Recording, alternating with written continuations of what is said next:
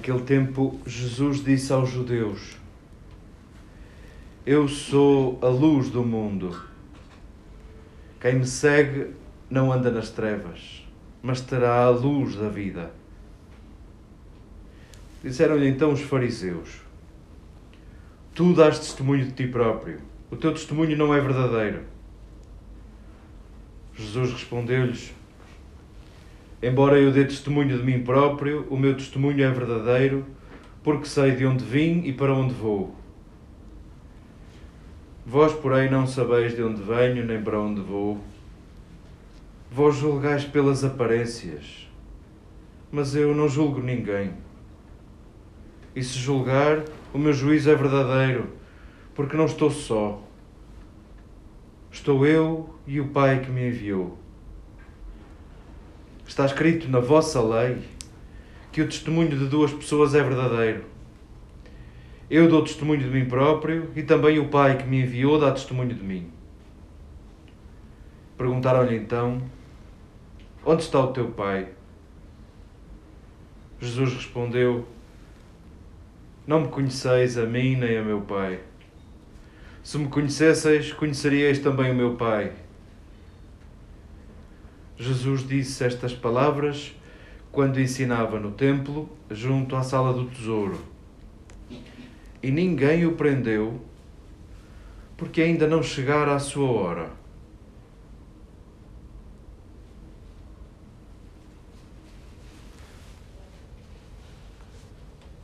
Queridas irmãs, queridas amigas, possa este parágrafo que escutamos como continuação do parágrafo de ontem, domingo, possa esta continuação do capítulo 8 de João fazer alguma coisa conosco. Possa inscrever-se este texto no nosso caminho de metanoia, no nosso caminho de mudança de mentalidade. Possa este texto fazer Páscoa conosco, não nos deixar na mesma. Possa este texto contribuir para nascer de novo. E como dizíamos, nascer de novo não implica, como aquele diálogo com Nicodemos, não implica grandes coisas impossíveis, não implica efeitos especiais, não implica voltar à barriga da mãe. Porventura, nascer de novo acontece em pequenos gestos, em pequenas palavras, em pequenas escolhas. Não fazer como fazemos de costume, sabendo que muitas coisas que fazemos e que são costumeiras magoam, ferem, fraturam. Nascer de novo há de ser rever uma palavra que dizemos. Nascer de novo há de ser distribuir com generosidade o perdão. Nascer de novo há de ser pedir com humildade o perdão. Nascer de novo há de passar por gestos com mais elegância, há de passar por dizermos a verdade de forma a não magoarmos, há de passar por tantos detalhes. E tudo isso é nascer de novo, e tudo isso é mudança de mentalidade, e tudo isso é conversão. E possa este texto, como chuva sobre a relva, possa este texto animar-nos nessa tarefa. A frase que está praticamente no meio deste parágrafo e que de facto é a mais importante é aquela que João coloca na boca de Jesus: Eu não julgo ninguém. Eu não julgo ninguém. E tão importante é essa frase que justifica a tese de muitos autores, segundo a qual a história que nós escutávamos ontem, Jesus no templo e surpreendido por um grupo de homens que traz uma mulher apanhada em flagrante adultério, autores que sustentam que a forma como essa história está contada é diferente da forma de redação do Evangelho de João, nem encaixa bem na teologia do Joanina, na teologia do Evangelho de João. Percebe-se que é um acrescento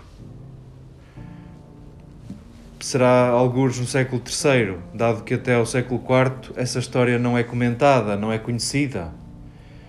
não significa que a história não seja importante, pelo contrário. Ilustra bem esta frase, que é importantíssima para os leitores do Evangelho de João, incluindo para esse copista que decidiu incluir uma história para ilustrar esta frase. E nós acolhemos-la como palavra de salvação. Aliás, é, o sentido literal dessa história é de facto uma palavra de salvação. Eu não julgo ninguém. E a história dessa mulher acusada dá conta disso. E dá conta de uma obsessão de Jesus, um malabarismo que ele faz para não condenar aquela mulher. E vemos a obsessão de Jesus em contraste com a obsessão daqueles que a acusam uma obsessão de condenação. Nós estamos, por via da redação de João, estamos nesse ponto onde começamos a ver os adversários de Jesus a avolumarem-se e, em certa medida, a redação apresenta-nos uma questão. Tu estás com quem, querido leitor? Tu estás com quem? Se a tua obsessão for de olhar para estas palavras e condenar o teu próximo, tu estás do lado dos inimigos de Jesus. E tu não queres estar no lado dos inimigos de Jesus. Jesus diz que é a luz. E aqueles obcecados em condenação, fala-os sentir em trevas. E o que é que é isso da luz e das trevas? Porventura, tem que ver com a forma como nos olhamos uns aos outros.